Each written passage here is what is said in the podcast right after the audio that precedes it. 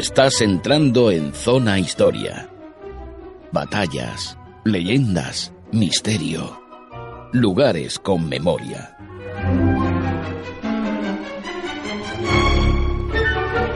Hola, ¿qué tal? Curiosos y curiosas gaditanos, ¿qué tal? ¿Cómo estáis? Nuestro tercer programa ya. Este caso hoy sabéis que vamos a hablar de Segismundo Moret. ¿Quién era Moret? ¿Qué hace Moret en medio de San Juan de Dios? ¿Cuántas vueltas ha dado Moret, por Dios? Vamos a hablar de todo ello, ¿eh? vamos a describir el monumento, vamos a hablar un poco de todo lo relacionado con su vida que eh, trae más de lo que pensamos, ¿de acuerdo? Quizás vemos que es una persona, Buah, esto es del siglo XIX, qué aburrido, qué tal. Ya veréis que no era tan aburrido Moret, que tenía su cosita gaditana dentro de sí. Y nada, hoy contamos con, bueno, con nuestra compañera Margarita Fernández. ¿Qué tal, Margarita? Hola, he vuelto. Ha vuelto, ha vuelto. y como invitado especial, aunque es un amigo de mil aventuras ya, que es Moisés Camacho. ¿Qué tal, Moisés? Buenas tardes, noches. Y aquí vamos a hablar con él sobre, sobre este siglo, finales del siglo XIX y, y a ver qué pasa con Moret. Pero antes de hablar de todo esto, eh, vamos a escuchar el típico texto ya que tiene que ver con el personaje.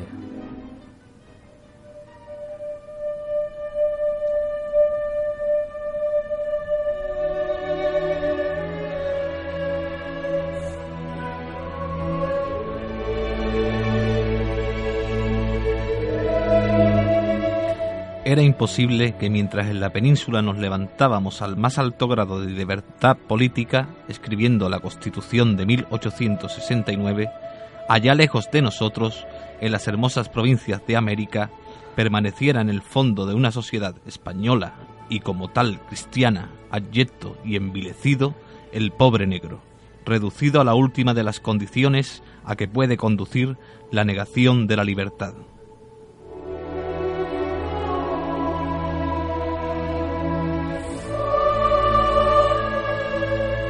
Que todos los hijos de madres esclavas que nazcan después de la publicación de esta ley sean declarados libres.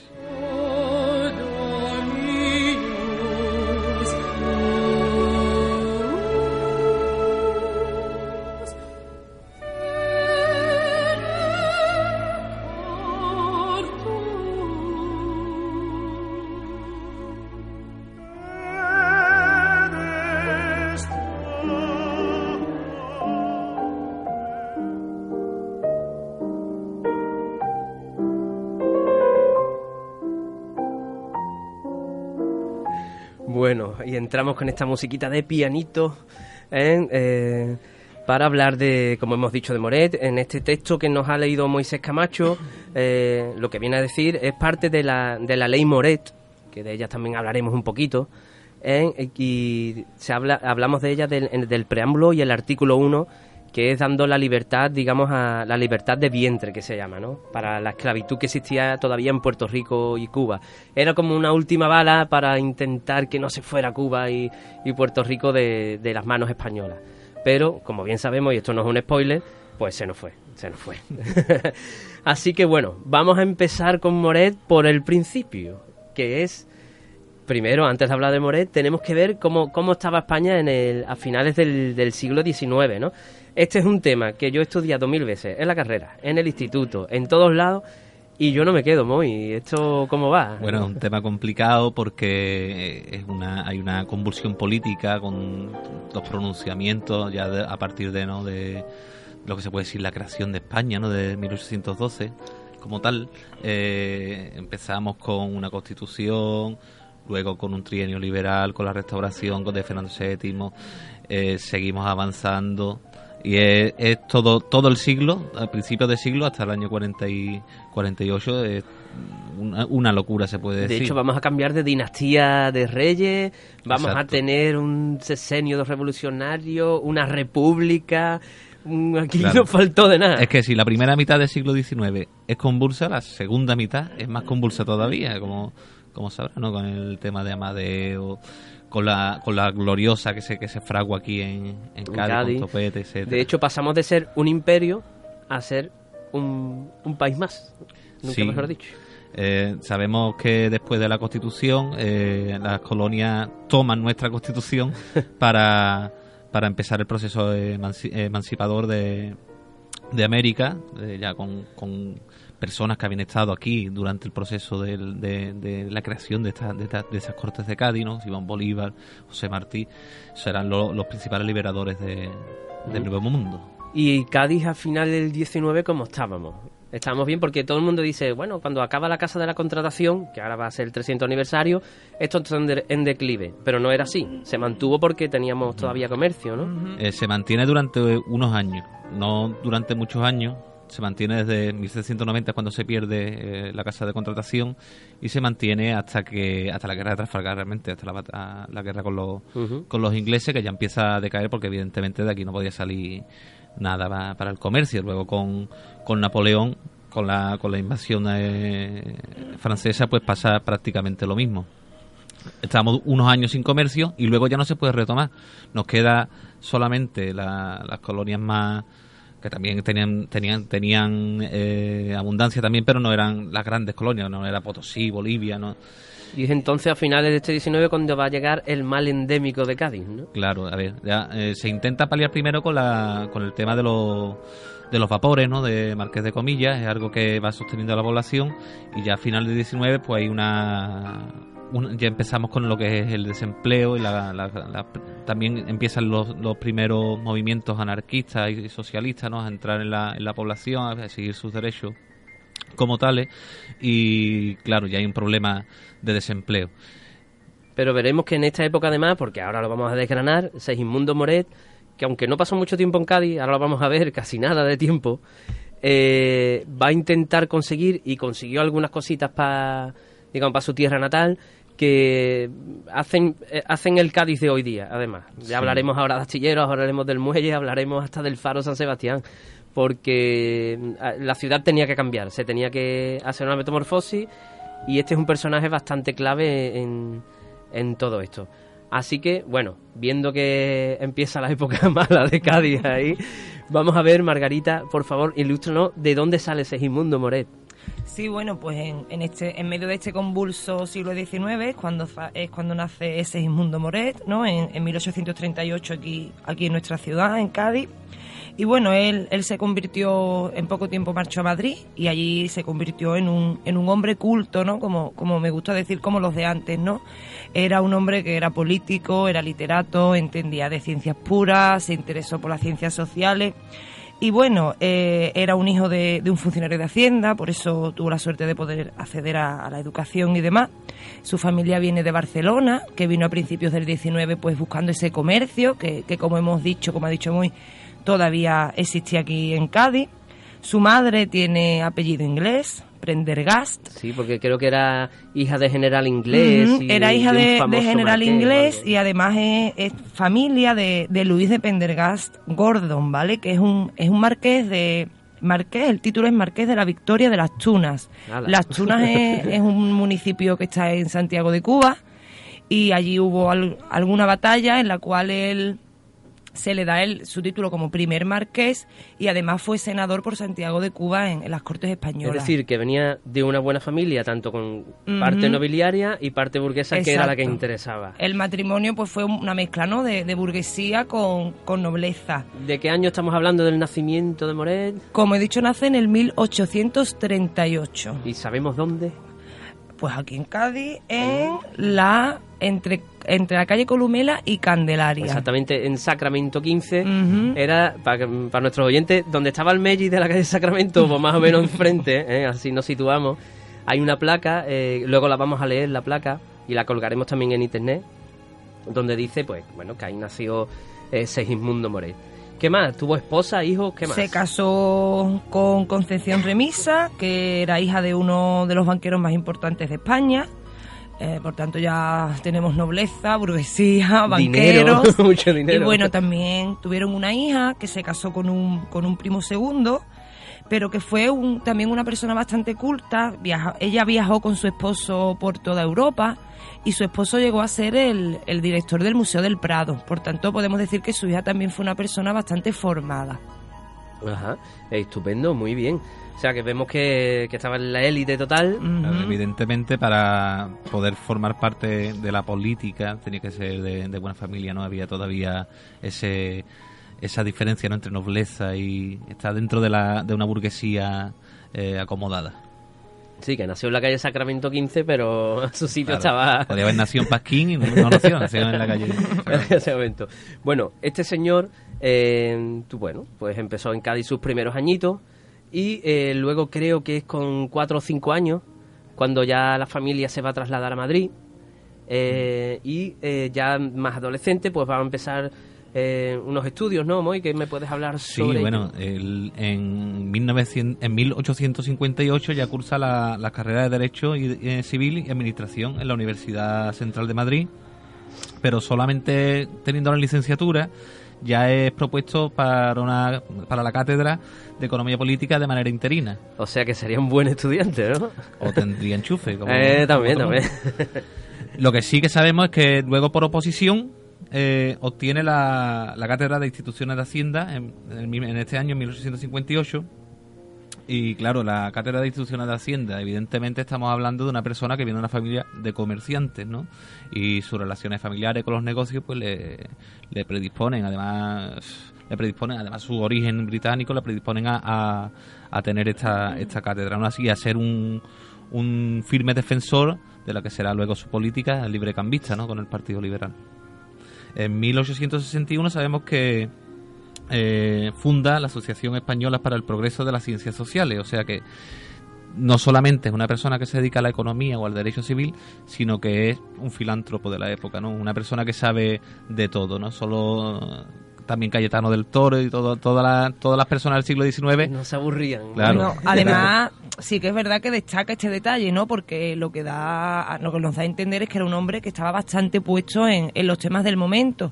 Sabemos que en el siglo XIX aparece este movimiento obrero en Europa, en Europa perdón, aparece el espíritu de masas y que él recoja esto, pues bastante eh, llamativo, ¿no? Que lo quiere aplicar a España. Venga, ¿qué más? Más añitos. Bueno, en 1863 es cuando es elegido diputado independiente por primera vez. Aquí empieza ya la carrera la carrera política. Aquí empieza. En este caso es por Almadén, que es de la provincia de Ciudad Real, ¿no? Sí, señor. Pero a este escaño renuncia eh, prontamente y es reelegido por Ciudad Real. Eh, tenemos que tener en cuenta que aquí las elecciones eran diferentes. La, persona no tenía que ser de, la tierra donde, donde había nacido para poder ser, diputado. Bueno, eh, ahora eh, lo hemos dejado en el año 63, comenzando su carrera política. En el 68, que se da la triunfa la revolución del 68, va a estar ahí inmerso. Incluso él va a llegar a colaborar a redactar la constitución de 1869 y ya en 1870, fijaros, va a empezar como ministro. Esto es una locura ahora lo que os vamos a narrar porque yo no sé cuántas veces fue ministro. Sí, ¿eh? un esto, muy... esto hoy día, no, bueno, en fin, voy a, me voy a callar. Empezó como ministro de ultramar, digamos que sería ministro de exteriores para que me entiendan, es el que tiene relaciones con las demás colonias, etcétera. Y eh, en el gabinete presidido, o sea, el presidente era el general Prim. Y eh, se va a abolir la esclavitud en Puerto Rico con la ley Moret, que es el texto que ha leído Moisés en la entrada del programa. ¿eh? En 1870 es cuando se da esta ley para que ya los hijos de los esclavos pues no sean esclavos, ya sean libres, sean ciudadanos de, pues, del imperio español. Como hemos dicho, es un intento de, de Moret, por parte de Moret, de que estas colonias no, no le tengan esa antipatía a España y, sigan siendo parte de, claro, del español. Luego, fijaos, un año después era ministro de ultramar, pues un año después es ministro de Hacienda. ¿eh? con Amadeo I de Saboya, que sabemos que duró nada y menos. Sí, bueno, señalamos ¿no? que Amadeo I de, de Saboya es el que sustituye a la reina Isabel II, que en esta revolución de 1868 tiene que abandonar el país, vamos, se tiene que exiliar. Entonces un nuevo rey de una nueva dinastía, como antes comentó Salvi.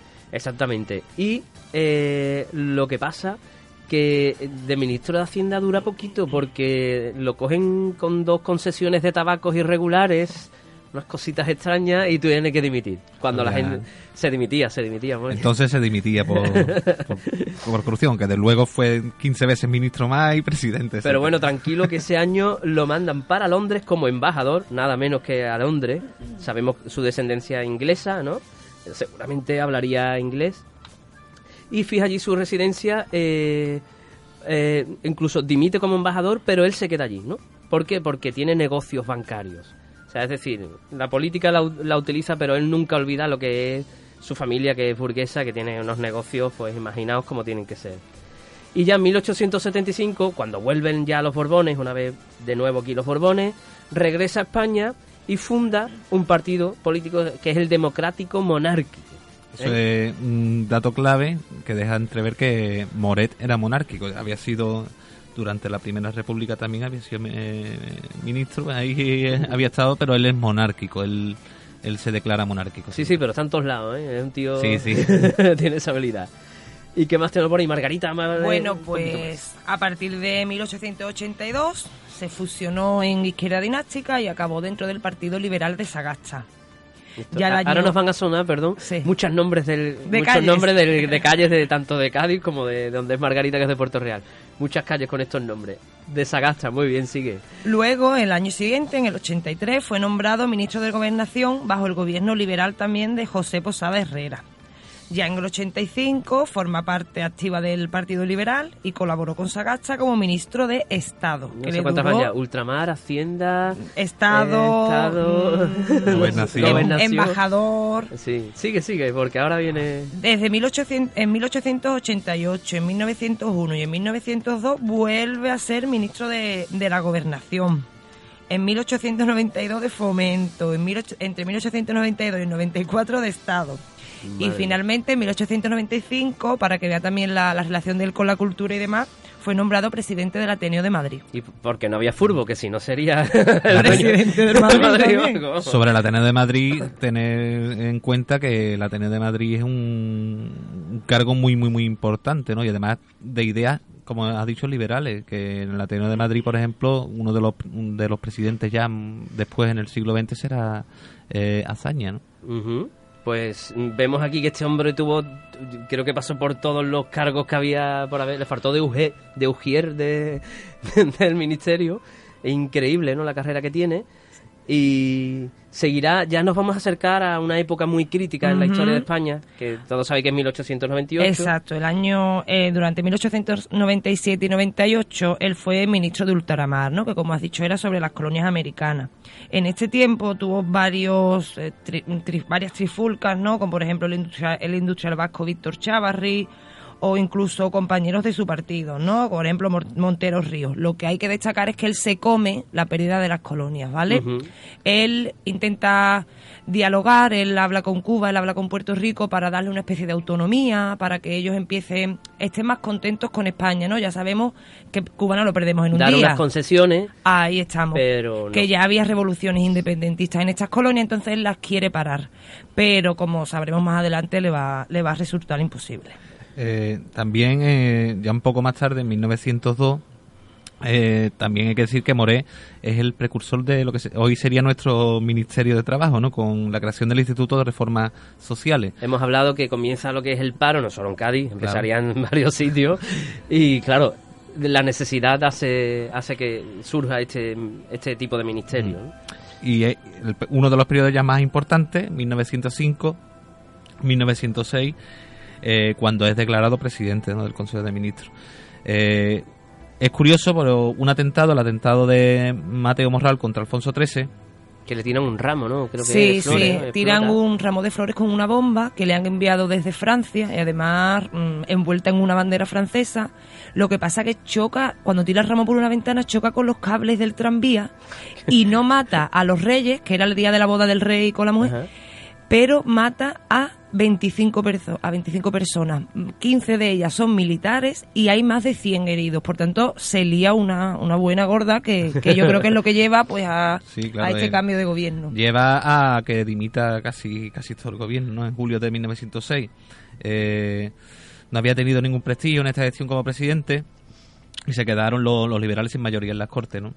Eh, aunque del 30 de noviembre al 4 de diciembre del mismo año de 1906 vuelve a ser presidente y en este caso hay una, una anécdota que, que si tú quieras la cuenta tú, Salvi, la, crisis del yo. papelito. La crisis del papelito. ¿de Una acuerdo? crisis en cinco días, ¿eh? Sí, este hombre, pues como hemos dicho, eh, eh, eh, existe, mm, para que veáis la situación, él está en un partido eh, donde su compañero es Canalejas, si pensáis en Cádiz, es el paseo que está al lado de la estatua, ¿de acuerdo? Donde, estaban las murallas. Con mala leche se lo pusieron. Sí, yo creo que sí, porque a pesar de ser compañeros eran sus peores enemigos, ¿de acuerdo? O sea, imaginaros, eh, aquí al gobierno de España, que en vez de criticar un partido a otro, tú critiques tu propio partido. Vamos, tampoco hay que pensar mucho, pero que, que Canalejas y Morés se llevaban a matar, nunca mejor dicho, ¿no?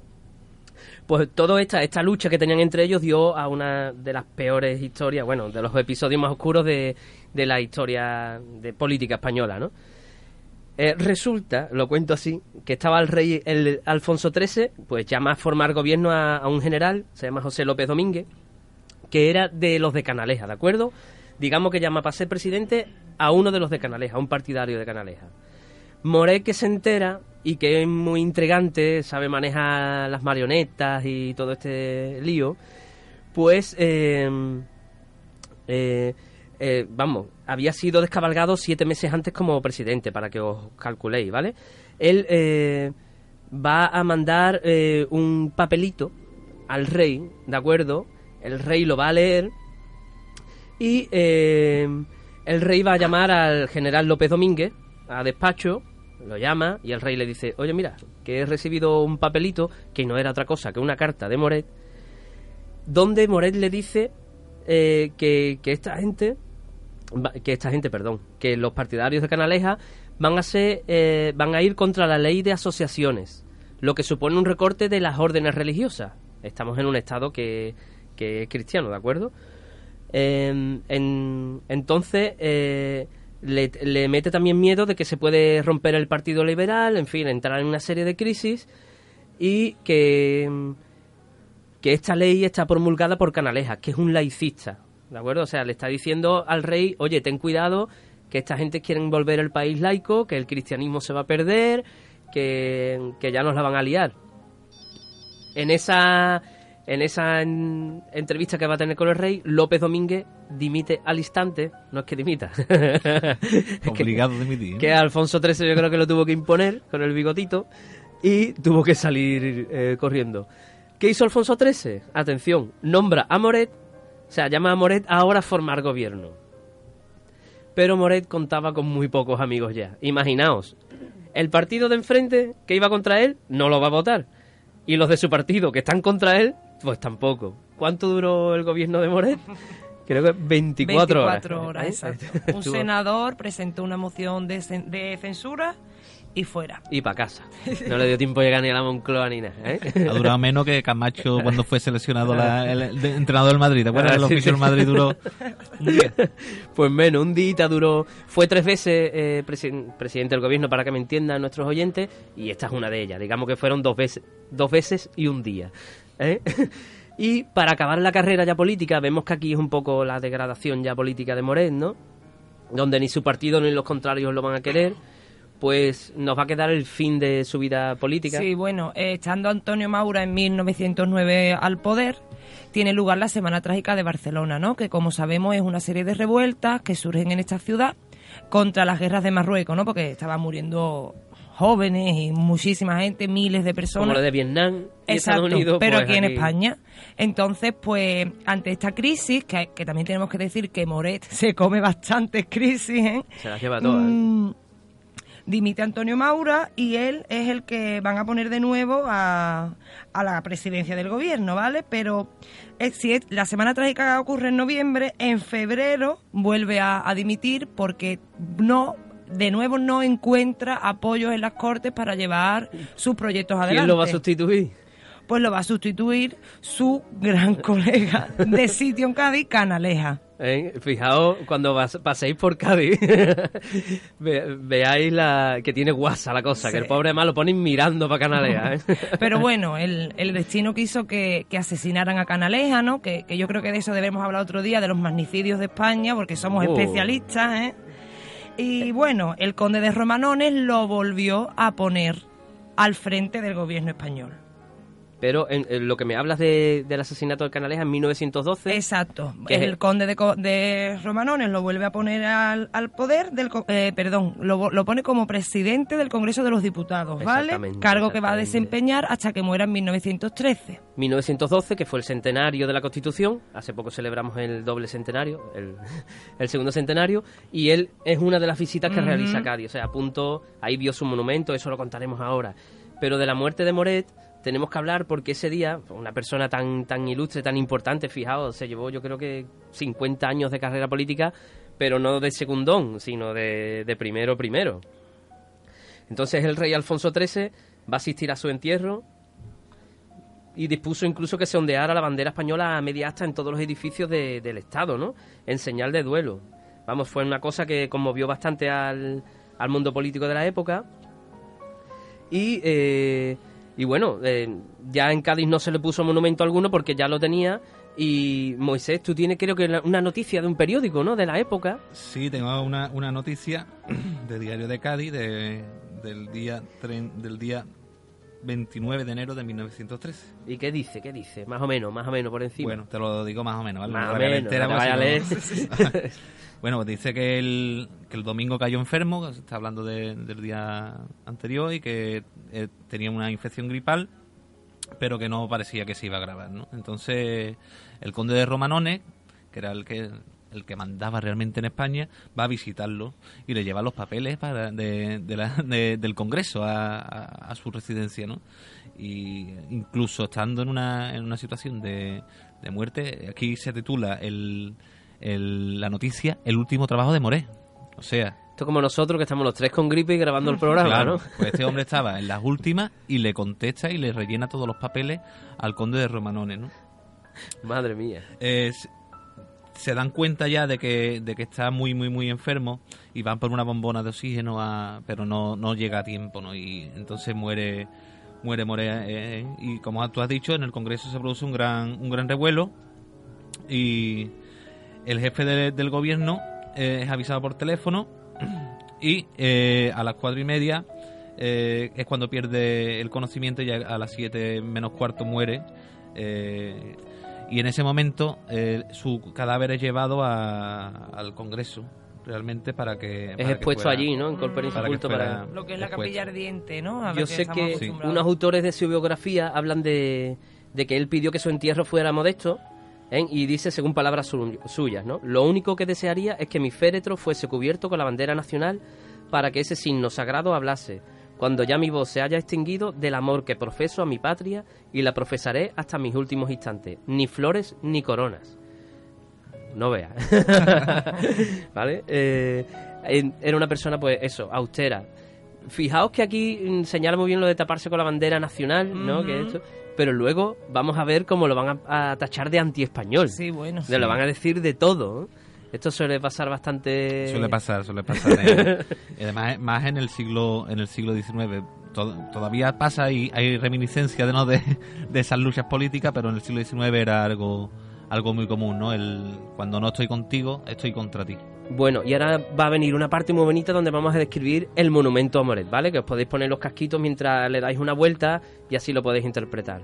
Pero ahora vamos a poner 10 segunditos de música, hombre.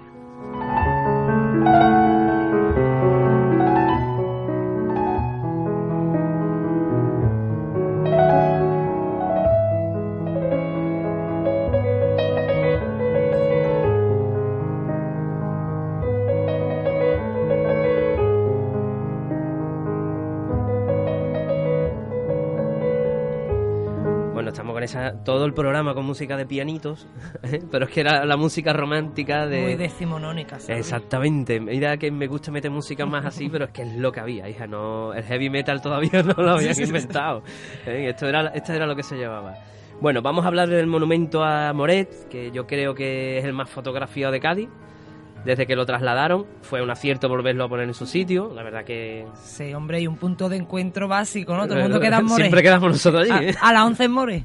De hecho, hemos de contar que mientras estamos grabando este programa, en el estudio de al lado, eh, tenemos a nuestro cartero real, que Sí, es Miguel Clares, Miguel Clares, de- eh, de los y pabellones. dos contertulios más, los hermanos Escapachini, que son integrantes de la tertulia que tiene a los pies de Moret, es una casualidad. todos estos integrantes son la tertulia de los pabellones, que un día yo creo que hablaremos de ello porque esto sí que es historia contemporánea de Cádiz. historia social bastante importante. bastante, bastante. Es que ha sido una casualidad. Bueno, vamos a hablar de Moret, que está todo el día ahí de pie, tiene una silla el pobre y no lo dejamos sentarse. Bueno, hemos de decir que fue hijo predilecto, fue nombrado hijo predilecto de la ciudad, ¿eh? que eh, inauguró, entre otras cosas, lo que se va a ver reflejado en el monumento y cosas que faltan en el monumento, es, eh, vamos, sobre todo en la reja, es que inauguró la exposición marítima, de la que Moisés nos hablará un poco, que mm, ayudó un poco con, la, con el centenario de las Cortes de Cádiz, que también eh, dio, por ejemplo, charlas en el Teatro Falla en un congreso de periodismo, ayudó con el faro del Castillo San Sebastián, el actual. Hay una cosa que creo que, es bastante importante reseñar, ¿no? Y es que tenía una amistad importante con el alcalde de Cádiz, Cayetano del Toro. Sí, señor. Que nuestro amigo Ángel Guisado está haciendo su sí, un saludito a Ángel. Sí, que vendrá, que lo sepa. Que lo vamos a captar también. Bueno, y Margarita, cuéntame cositas de, este monumento. Sí, bueno, pues te comento un poco lo, de la exposición que has dicho, pues eh, él lucha para traerla aquí, para que vuelva y para que venga trabajo fuerte a los astilleros de Cádiz. Y por ejemplo, me gusta mucho el discurso que dio porque en el Teatro Falla porque fue el primer congreso de periodistas. Y esto lo que demuestra de nuevo es que era un hombre que estaba bastante activo en el momento en el que vivía, porque e, es en este siglo XIX tardío cuando empiezan las leyes de libertad de prensa y demás, ¿no?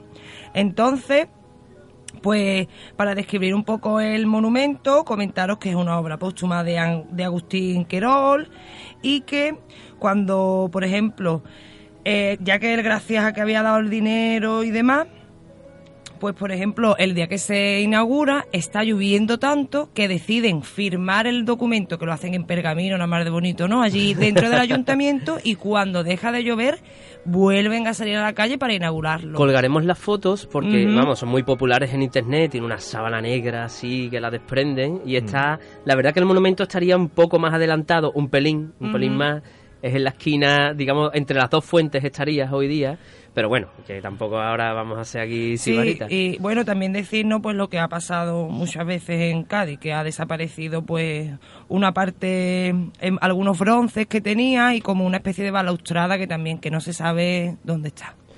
Eh, yo creo que es importante también decir por, mm, que Cádiz realmente eh, sufraga este gasto, el gasto del monumento de Moré, porque está agradecida y está agradecida entre otras cosas por el derribo de las murallas. Algo que hoy vemos que es una locura, pero es, algo bastante importante y por la exposición marítima, evidentemente. Vale, vamos a, vamos a ir describiendo poco a poco el monumento, de arriba abajo. Vemos que Moret está de pie, está con su silla y... Eh, en el fuste, en alto relieve, hay alegorías a, las cualidades que tiene este hombre. Que una es el patriotismo, lo hemos visto también en su epitafio, ¿no? en su última frase, la libertad, la lealtad y la elocuencia.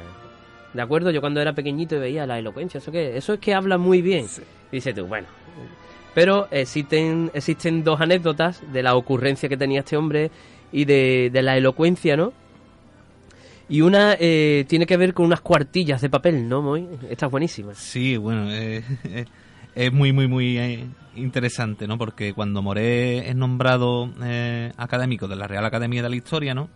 Eh, le mandan leer un discurso, él se, se levanta y se, se, lleva una serie de, folios para ir para leer su discurso, hace un discurso fantástico, ¿vale? Eh, y va pasando esta, estas cuartillas cuando, cuando está hablando, pero ah, abandona la tribuna y deja las cuartillas olvidadas en, el atril. En el atril, ¿no? Y es curioso porque las mujeres que limpian la sala descubren que esas cuartillas están en blanco. O sea, que el discurso lo había dado... se lo había inventado. Se lo había inventado y había sido fantástico. Es más, pasaba, creo que cuentan que pasaban los folios como si lo estuviera leyendo y en el folio no ponía nada. Igual en que ese nosotros. Caso, en ese caso puede ser como... De aquí han salido muchos muchos declamadores eh, y importante, ¿no? Otro es, Ca- es Castelar, ¿no? Que también eh, decían que era que tenía un pico impresionante y, y se, de- se dejaba al, co- eh, al Congreso ensimismado, ¿no? Bueno, eh, eso yo creo que viene en nuestra sangre. Muy... Sí, somos muy charlatanes Bueno. En la sangre gaditana también se nota, ¿no? Se nota en esta anécdota que tengo yo, que él estaba en una cena de gala, ¿no? Con, con otros embajadores y le sientan a la izquierda, pues a un- una especie de cura, un novicio, El ¿no? nuncio del Vaticano. nuncio de- del Vaticano.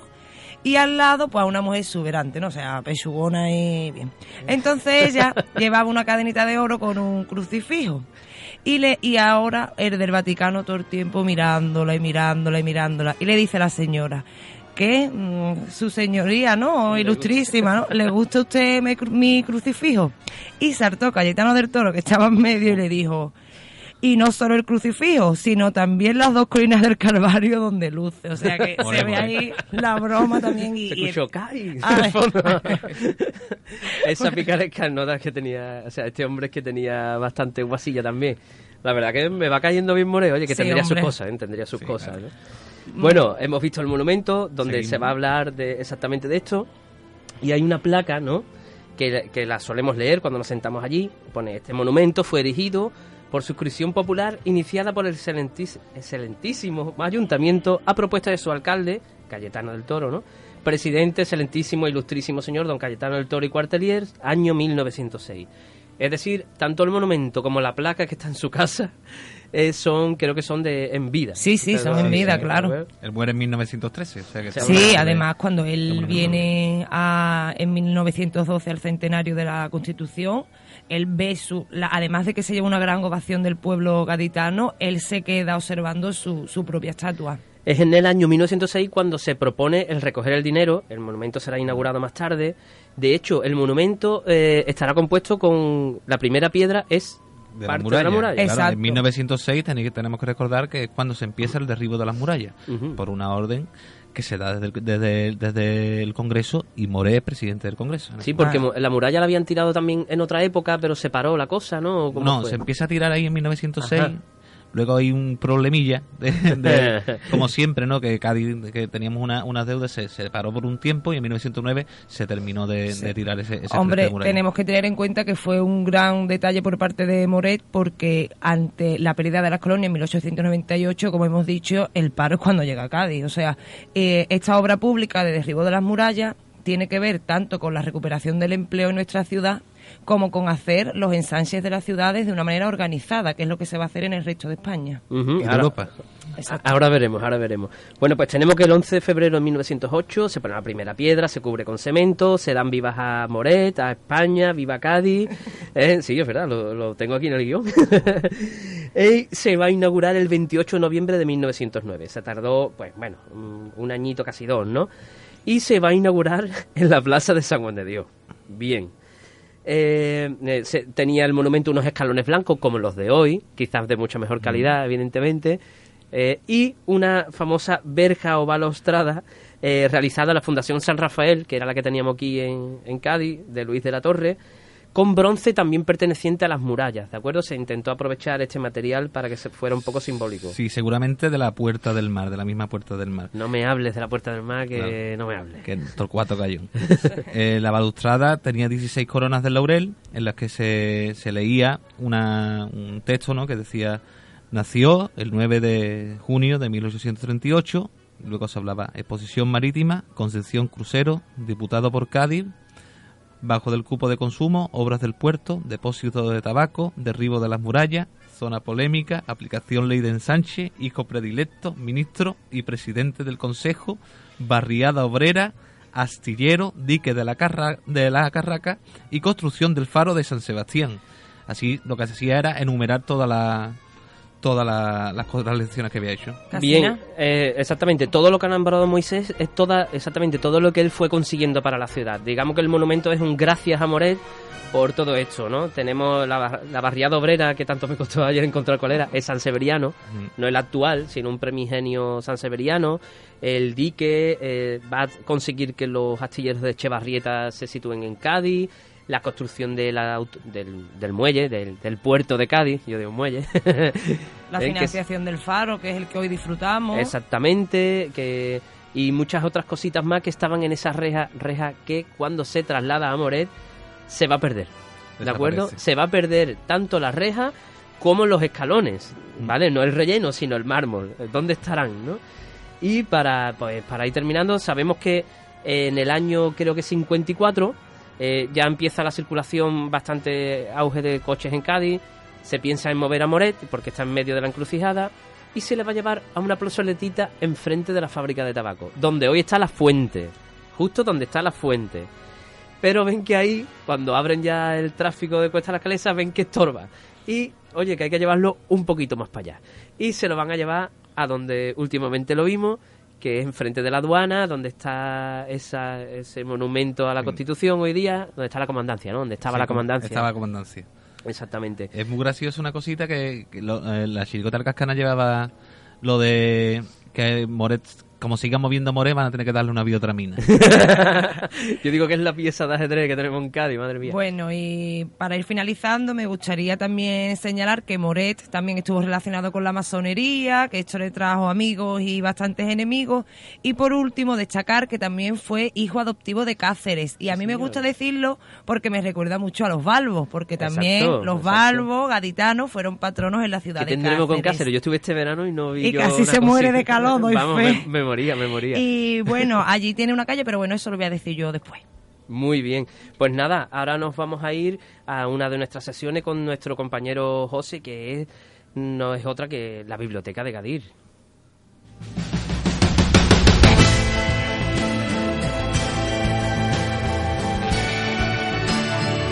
Estás escuchando Zona Historia, un lugar solo para la historia de Cádiz presentado y dirigido por Salvador Santos, aquí en el 92.8 de la FM, en Onda Cádiz Radio.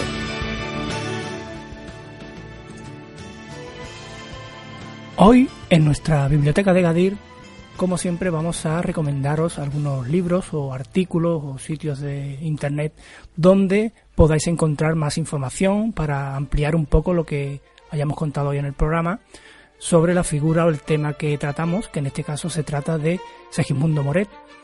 Y en primer lugar, pues decir que debido a que fue hasta tres veces jefe de gobierno, así como ocupó varios cargos de ministro, pues se conservan numerosos discursos pronunciados en distintos actos, aunque estos, estos textos que se encuentran fácilmente eh, pueden resultar un poco, bueno, farragosos, ¿no? De, una lectura un poco difícil y, solo igual para los interesados en la materia, ¿no? Un poco más especializados. Pero bueno, los, los textos están ahí y se pueden, se pueden consultar.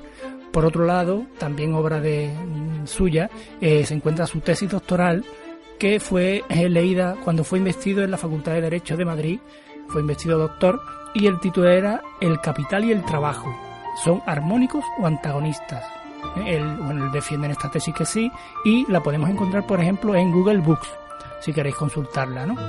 Y luego ya más referidos a su vida, a su biografía, decir, por ejemplo, que hay que tener cuidado, siempre decimos dónde buscamos y hay que comparar los datos, porque, por ejemplo, eh, hemos comprobado que el dato de nacimiento eh, en Wikipedia, por ejemplo, o en páginas como Busca Biografías o Biografía y Vidas, eh, se encuentra mal, está mal.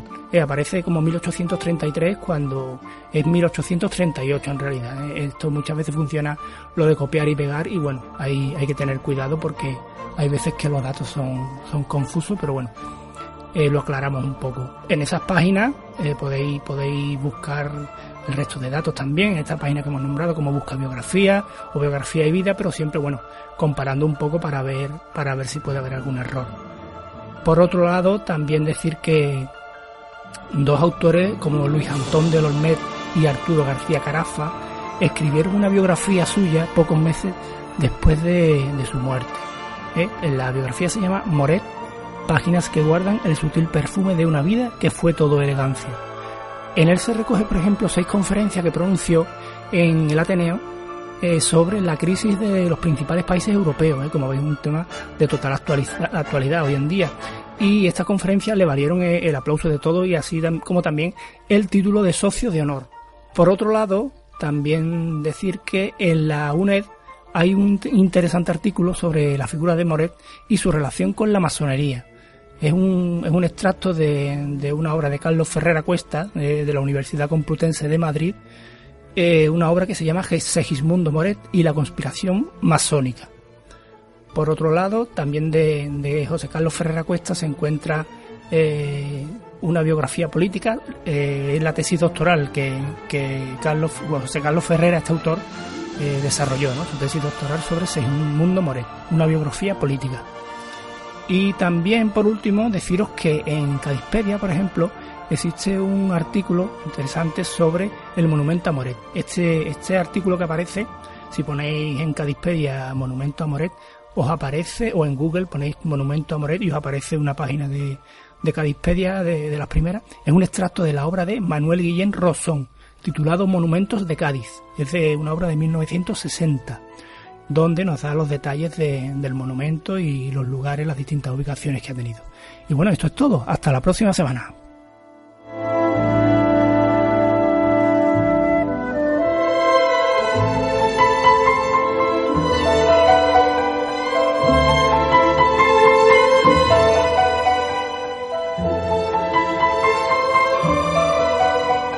Pues muchas gracias, José. Eh, la lectura sobre Moré quizás un poco densa, pero bueno, en esto, en esto, tanto en los diarios de sesiones y tal, hay cosas tan anecdóticas como las que hemos comentado antes y sabemos un poco la vida de este gaditano, ¿no? Eh, en, en Madrid sobre todo, ¿no? Porque aquí ya, como hemos comentado, se fue a los cuatro añitos.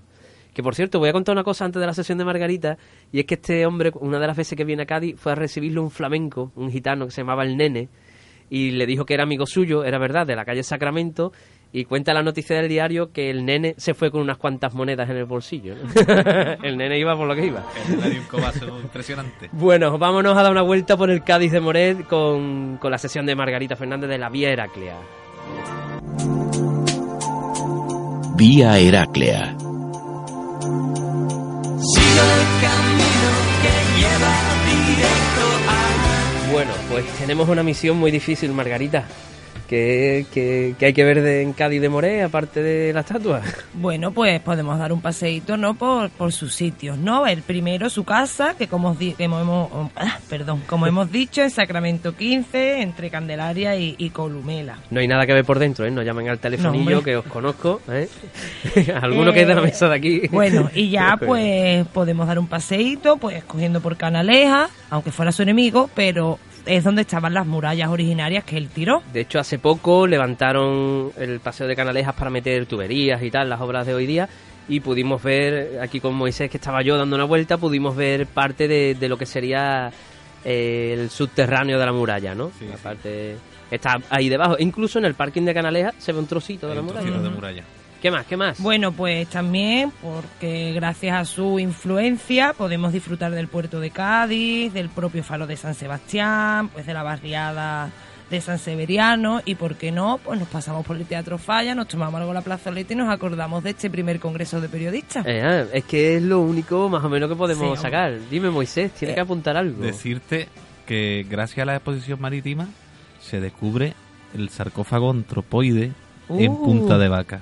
O sea que se puede visitar el museo, que es una consecuencia de la exposición marítima que propugna El efecto mariposa de Morete. y bueno, si salimos de Cádiz, podemos ir a Cáceres, que como hemos dicho antes, tiene una calle, porque él fue muy importante porque trabajó y descubrió unas minas, además puso allí una vía del tren con Lisboa, entonces por eso tiene una calle.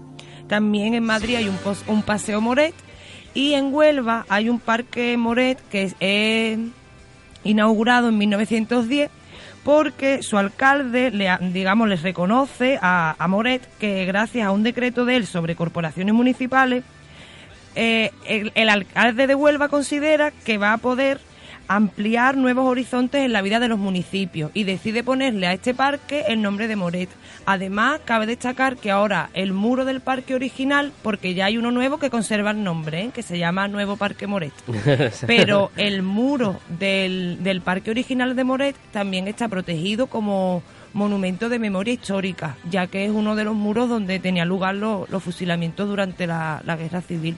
Pero bueno, Pues Eh, no sabía yo lo de Huelva. ¿eh? Hombre, yo siempre te sorprendo. Hombre, por favor. Información.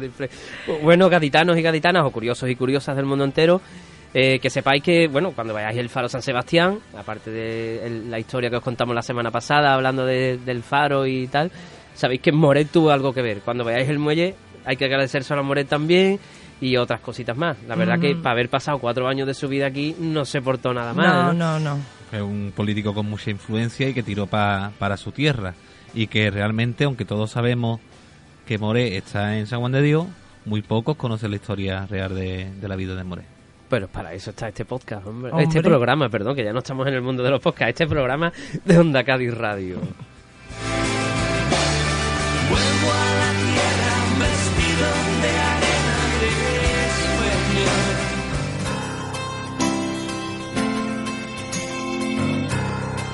Para contactar con nosotros por correo electrónico, envíanos un mail a zonahistoriaradio.gmail.com o por medio del Facebook a través del perfil de Zona Historia y síguenos vía Twitter en arroba zona-historia. Me gusta abrir los ojos y estar vivo. Pues nada, eh, queridos amigos, nos vamos a despedir ya con este programita sobre la vida, milagros y obras de Moret. Eh, y bueno, algún apunte más, se nos escapa algo de la historia que queráis apuntar finalmente. Bueno, en 1834, la estatua de Moré estuvo en una casa en Soprani. Eh, En 1934. 1934, claro. Y le da palmaditas en el hombro. 1834 no había nacido todavía. Hubiera 1934. 1934 en una casa de 54, perdón. 54, En un- con la fecha está fatal, ¿eh? ¿eh? Te la has querido pegar, te la has pegado. En una casa puerta, o sea, en un patio de, de Sí. Sopranis que no sabemos cuál. Yo supongo que, que puede ser los lilas, porque las dimensiones de, de la estatua son bastante grandes para meterla en alguna otra. Pues habrá que preguntar, seguro que algún vecino tiene memoria de aquello, porque porque no, no tiene todos los días tú una estatua de Moré en el patio de tu casa, la verdad. pues ya vemos otra anécdota más de- del monumento de Morén. Nada, os emplazamos la semana que viene. Por cierto, antes de que nos vayamos, muchas gracias porque hoy nos han llegado los datos de las descargas del primer programa. Y estamos muy, muy, muy contentos. Creí que solo me iba a escuchar mi primo, mi madre y estos dos que hay aquí en la mesa. Pero hemos sido unos cuantos miles. Además, la audiencia tiene que saber que hemos cruzado el charco y nos han escrito felicitándonos desde Chihuahua, desde el México. estado de Chihuahua, que le damos un saludo desde aquí y le invitamos, bueno, a que conozca la historia de Y a que venga, ya que cuente algo también. Bueno, ¿no? bueno, lo vas a pagar tú. ¿eh? Nada, no, los emplazamos la semana que viene, el miércoles que viene, ya sabéis, en Onda Cádiz Radio en el 92.8 de la FM o en Evox, nos buscáis en Zona Historia también. Y allí, eh, en la semana que viene, os contaremos algo sobre unos animales marinos un poco tanto extraños, ¿de acuerdo? Vamos a hablar sobre monstruos marinos, sobre hombres peces y, y otros animales fantásticos. Pues nada, hasta la semana que viene. Hasta la semana que viene, adiós. Adiós. maravillas.